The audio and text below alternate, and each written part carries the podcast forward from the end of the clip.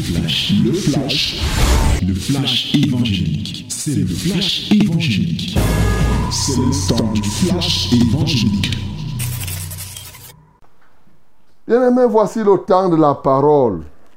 Voici la minute de la vérité à fraîche rosée. Comme au commencement, c'était la parole maintenant, ça doit être toujours la parole. Et donc, ouvre ta Bible dans Acte chapitre 25 et nous allons lire tout le chapitre.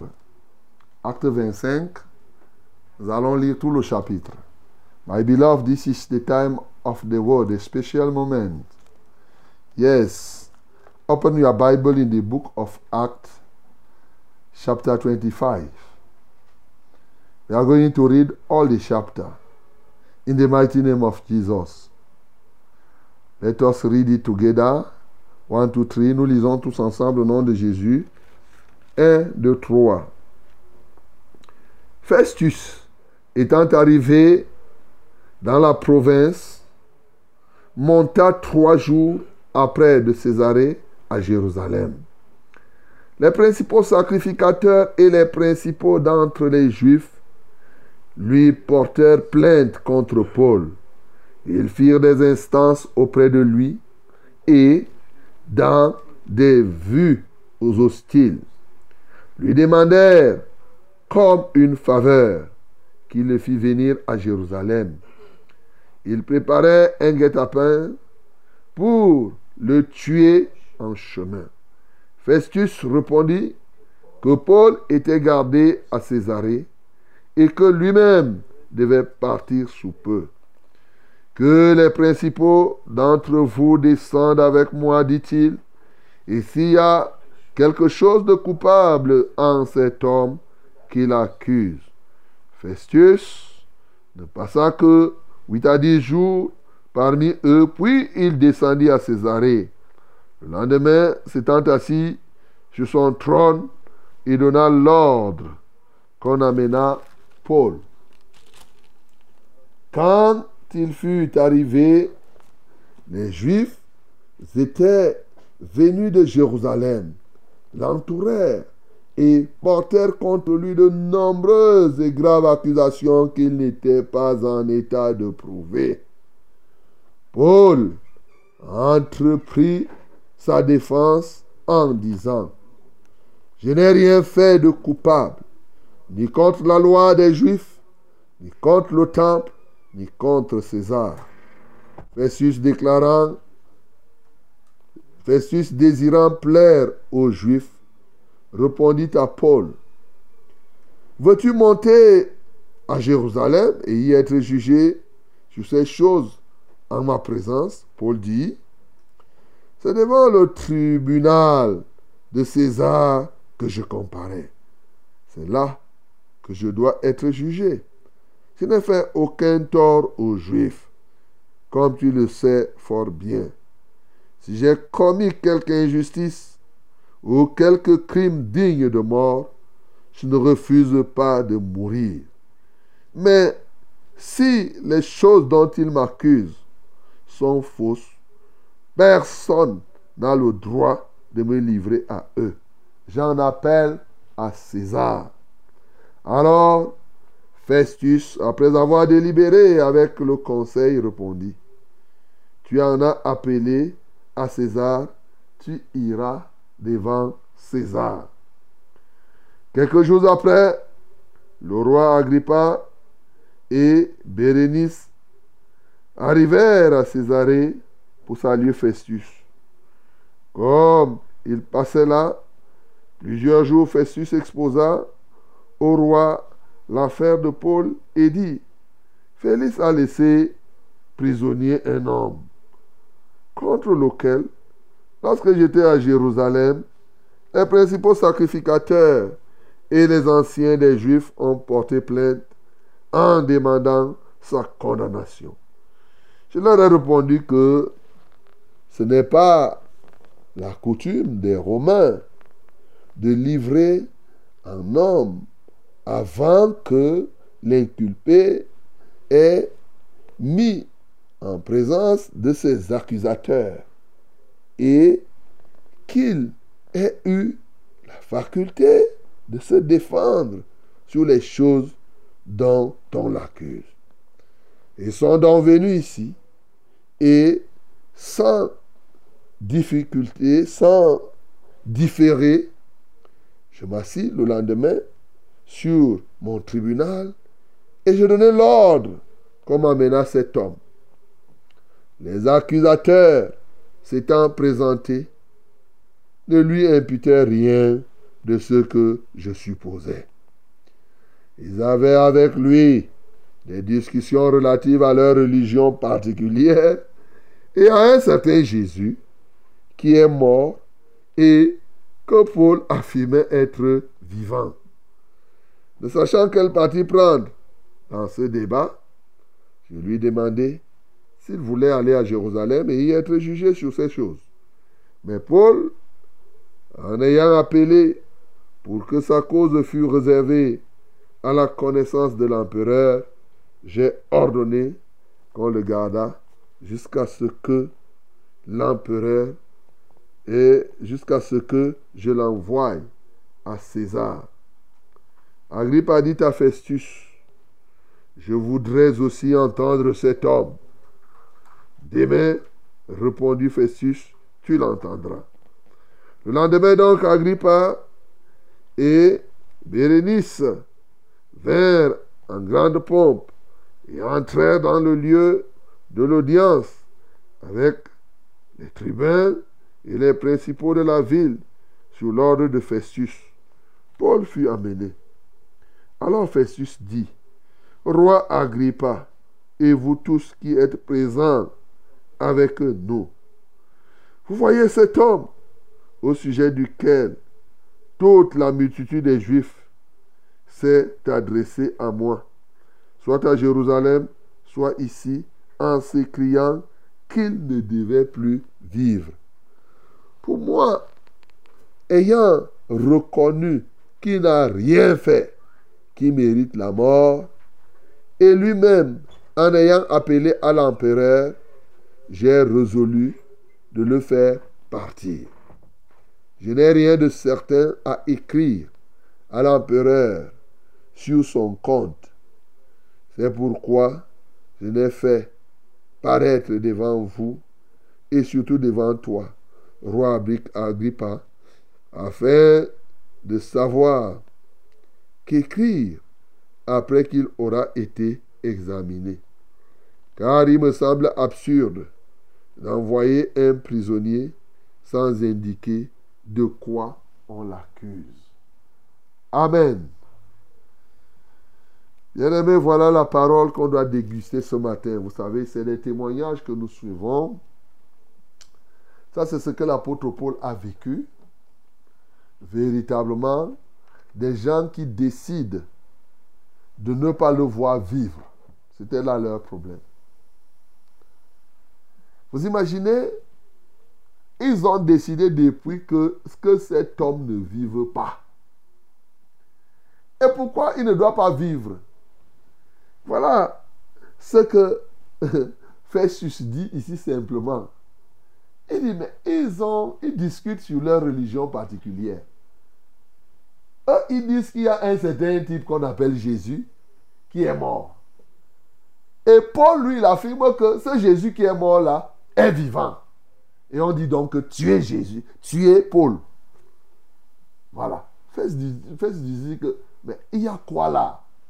Si quelqu'un dit que, toi tu dis qu'il est mort, moi je dis que oui, il est mort, mais il est ressuscité.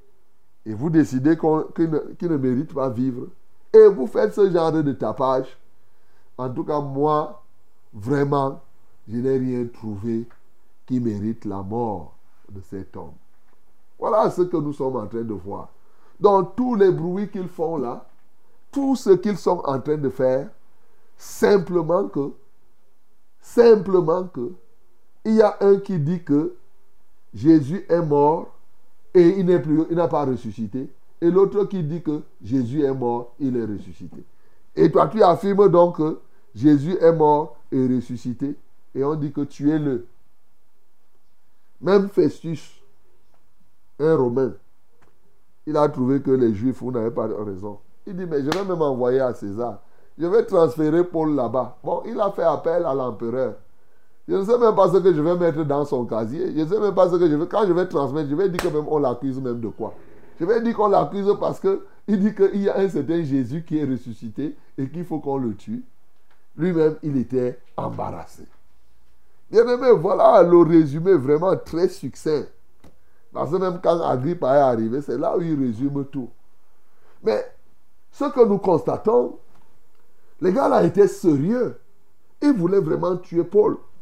Quand Festus est arrivé, vous savez que Félix avait laissé Paul en prison pendant deux ans. Il croyait que Paul devait lui donner l'argent. Paul n'a pas donné. Et pour plaire aux Juifs tout simplement, il a laissé Paul en prison. Maintenant, lui, il est parti. Son successeur arrive. Il examine la situation. Il dit, mais on maintient le gars si en prison, pourquoi? Mais gloire à Dieu parce que Paul a préféré rester en prison pendant deux ans au lieu de corrompre. Il a dit, non, je préfère. Je ne peux pas donner l'argent. Et le successeur de Félix arrive qui s'appelle Festus. Les Juifs partent le voir. Et ce qui me marque là ce matin, c'est qu'on dit les principaux sacrificateurs et les principaux d'entre les Juifs, lui, portèrent plainte contre Paul. Ils firent des instances auprès de lui et dans des vues hostiles. Moi, j'ai souligné, ils firent des instances auprès de lui. Ça m'a marqué ce matin. Mais avant d'y arriver, pourquoi les Juifs s'opposent tant à ce qu'on dise? Pourquoi les gens même ne sont pas d'accord que Jésus-Christ est ressuscité? Pourquoi ça dérange? Même jusqu'à aujourd'hui, hein, il y a des gens qui n'acceptent pas que Jésus-Christ est ressuscité. Je vous rappelle que la mort et la résurrection de Jésus-Christ est un point de séparation de plusieurs communautés aujourd'hui. Ils considèrent, certains considèrent Jésus comme un simple prophète. Et comme la plupart des prophètes des hommes sont morts et ne sont jamais ressuscités, alors s'ils acceptent que Jésus-Christ est mort, il est ressuscité, ça veut dire que obligatoirement Jésus-Christ est au-dessus de tous leurs prophètes. Voilà le problème. Les Juifs ne veulent pas reconnaître que Jésus est au-dessus de Moïse. Parce que Moïse est mort, il n'est pas ressuscité. Ils ne veulent pas reconnaître que Jésus est au-dessus de Abraham. Parce que Jésus est mort, il est ressuscité. Ainsi de suite, ainsi de suite.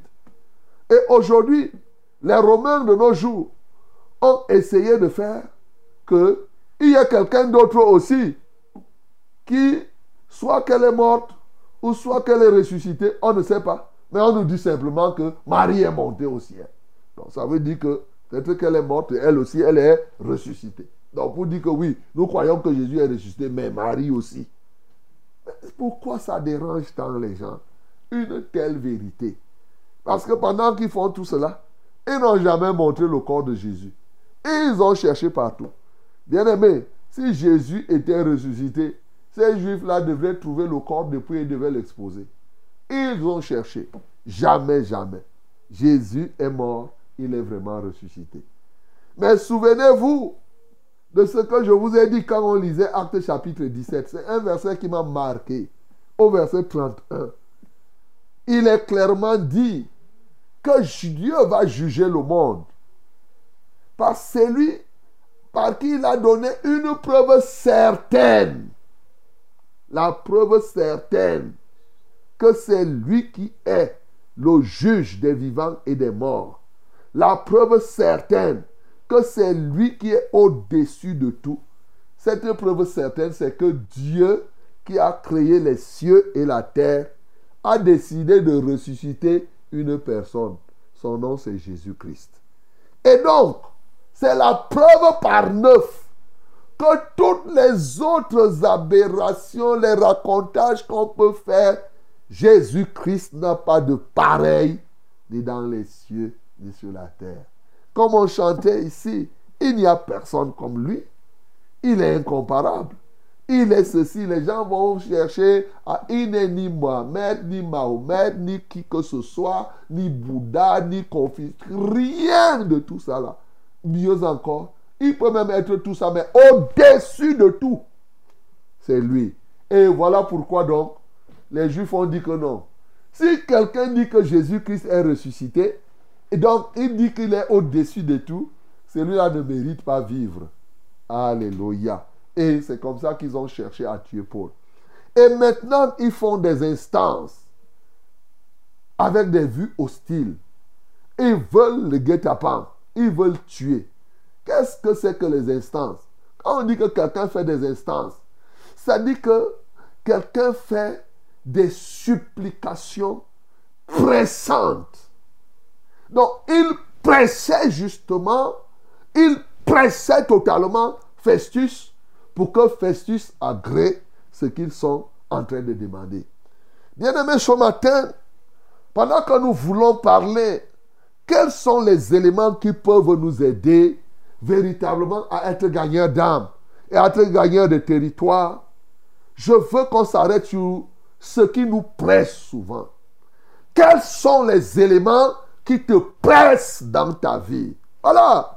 Ici, ceci était en train de presser Festus pour que Festus le livre Paul. Il presse Festus pour qu'ils arrivent à tuer. Voilà la réalité. Mais pour toi, mon bien-aimé, est-ce que tu peux comprendre cela ce matin? Lorsque Dieu t'amène à lire cette parole, lorsque tu veux gagner les âmes, Dieu veut t'amener à comprendre que autant les satanistes pressent les agents et les personnes pour détruire les vies des autres, autant toi tu dois être pressé, tu dois être pressé pour le salut des âmes. C'est ça qu'il veut te faire comprendre. Il y a des instances que Dieu fait dans la vie des hommes aujourd'hui pour qu'on se lève et qu'on parte sauver les âmes. Il y a des sollicitations pressantes. L'affaire du salut des âmes n'est pas une affaire où tu fais ça dans ton calme, à ton temps voulu. Tu fais ça vraiment, tu peux le faire, tu t'arrêtes, tu dors. Non. Le salut des âmes est une urgence. Et Dieu fait dans le cœur. Celui qui veut gagner les âmes doit prendre conscience que sauver les âmes est une urgence, est une instance, est une sollicitation pressante. Bien-aimé, je vous ai dit, une femme qui est enceinte, lorsqu'elle veut accoucher, c'est toujours pressant. Au moment où la femme arrive pour accoucher, elle ne peut faire autre chose que accoucher. En ce temps-là, même manger, elle n'a même, pas moyen de manger. C'était une grande danseuse, elle ne peut plus danser. Même si elle faisait le sport comment, tant qu'elle n'a, si c'est l'heure ou la minute, elle doit accoucher, c'est pressant. Elle doit accoucher là, là, là, là, là, là. Si elle ne fait pas attention, l'eau va commencer à sortir. Si elle ne fait pas attention, l'enfant va sortir même au milieu des gens. Donc tu dois prendre ces pressants quand l'enfant doit sortir. C'est ça que nous devons avoir à l'esprit, bien-aimé. L'une des choses qui nous empêche de gagner les âmes, c'est que nous ne comprenons pas, nous n'avons pas ingurgité et conçu dans notre esprit que c'est une chose pressante. Ce matin, mon bien-aimé, le Seigneur t'adresse une instance en te montrant comment, du côté du Satan et du monde, il veut tuer les gens. Ce qui est dramatique aujourd'hui, c'est que pendant que Satan se bat, pendant que Satan presse ses agents pour qu'il tue même ceux qui sont dedans, comme ceux-ci voulaient tuer Paul. Ici, c'est l'image de ceux-là qui sont déjà dans la foi. Satan se bat pour pousser les gens à rétrograder. Satan se bat pour pousser les gens à sortir de l'église. Malheureusement, ceux qui sont à l'église ne comprennent pas le message contraire pour dire qu'ils doivent être pressés pour empêcher que les leurs ne soient tués, mais surtout qu'ils doivent être pressés pour aller gagner les âmes qui sont dehors. Bien-aimé, c'est pour cela que tu dois comprendre l'urgence. Chaque fois que tu chantes ce cantique qui dit écoutez la voix du Seigneur? Oui, tu connais ça là. Écoutez l'appel du berger. Ah, mon bien-aimé, tu connais ça. Écoutez l'appel du berger. Il sait ses brebis en danger. Tu chantes souvent comme ça. Mais quand tu as fini de chanter, tu oublies. Les brebis de l'éternel sont en danger. Et tous ces chants que tu vois autour de toi sont des brebis qui sont en danger. C'est urgent. C'est toi, ce sapeur-pompier, qui est appelé à aller éteindre le feu qui les attend. Bien-aimé, tu dois comprendre. Si tu veux être un gagnant d'âme, un gagneur de territoire, tu dois comprendre effectivement que cela est pressant. Mais écoute, lorsque tu as compris cela, cela, tu dois poser des actes. Mais il y a des choses qui vont te contrarier. Nous voyons ici que lorsque ceux-ci ont regardé, ils ont accusé, ils ont mis... Hier, je vous ai parlé, Paul a dit que je me force constamment d'avoir une bonne conscience devant Dieu et devant les hommes. Ça là, je ne reviens plus. Mais ici, il a encore dit, je n'ai fait du tort, ni aux Juifs, ni à César, ni au temple, rien. Je suis prêt à mourir. S'il y a quelque injustice que ce soit, je suis prêt pour cela. Mais si je n'ai rien fait, personne n'a le droit, personne ne pourra me tuer. Oui, Paul comprend comme cela. Il est clair. Il, bon, hier, je vous ai déjà dit hein, qu'il faut marcher dans la justice, quoi de plus normal, lorsque nous avons compris. Mais ici, je veux relever une chose. C'est que lorsque tu as compris que c'est pressant, il y a un paradoxe qui se fait dans ta vie. Ici, les Juifs étaient en train de presser Festus. Et la Bible dit que Festus, au verset 9, désirant plaire aux Juifs. Désirant plaire aux Juifs. Bien-aimé, l'un des éléments qui nous empêche, même quand on a compris, souvent même on ne comprend pas que c'est pressant, mais même quand on a compris que c'est pressant, il y a des moments où tu veux plaire aux hommes. Il y a des moments, et quand je dis plaire aux hommes, y compris toi-même. Bien-aimé, voilà pourquoi aujourd'hui, si tu veux être un gagneur d'âme, sache effectivement que tu vas sacrifier ton propre plaisir au profit du plaisir à Dieu. Voilà. Ici, Festus voulait faire plaisir aux Juifs. Souvent, nous restons là, nous voulons plaire à ceux qui nous entourent. Nous voulons plaire à notre corps. Nous voulons plaire à tel. De sorte que même quand nous ressentons que l'appel est un appel pressant, ton corps te dit que non. Ta femme te dit ceci. Tes enfants sont autour de toi. Ton école te préoccupe. Ton travail devient. Il y a tellement de choses. Tu veux plaire à ton patron. Tu veux plaire, plaire, plaire. Mon bien-aimé, ce matin, ce qu'il te faut comprendre, parce que le salut des âmes est une affaire pressante, alors tu dois comprendre que tu dois sortir de ce désir ardent de plaire aux hommes afin de répondre à l'appel. Oh, ce désir ardent de te plaire, premièrement, et que désormais, ce qui puisse te plaire, ce qui devrait te plaire, c'est plutôt gagner les âmes. Que tu trouves du plaisir ardent à être un instrument que Dieu utilise pour que les âmes soient sauvées. Telle a été la vie de notre Seigneur Jésus-Christ sur la terre. Il a trouvé du plaisir à abandonner toute la gloire qu'il avait au ciel. À avoir, il a trouvé du plaisir à, sortir de sa zone de confort pour venir ici sur la terre, rendre tout le ministère, mettre le comble dans son ministère en mourant, en ressuscitant, pour que toi tu aies la vie, mon bien-aimé. Oui, il n'a pas décidé, Jésus-Christ n'est pas mort pour gagner quelque chose pour lui-même. Il est mort pour que les âmes soient sauvées. Mon bien-aimé, il a décidé de rompre son plaisir au ciel et désormais, son seul plaisir, c'était de voir les âmes sauvées. Peux-tu transcender toutes ces choses de la terre aujourd'hui et comprendre et arriver à une dimension que ton seul plaisir devienne le salut des âmes? Telle était la volonté du Seigneur. Tel a été l'engagement des apôtres comme l'apôtre Paul ici.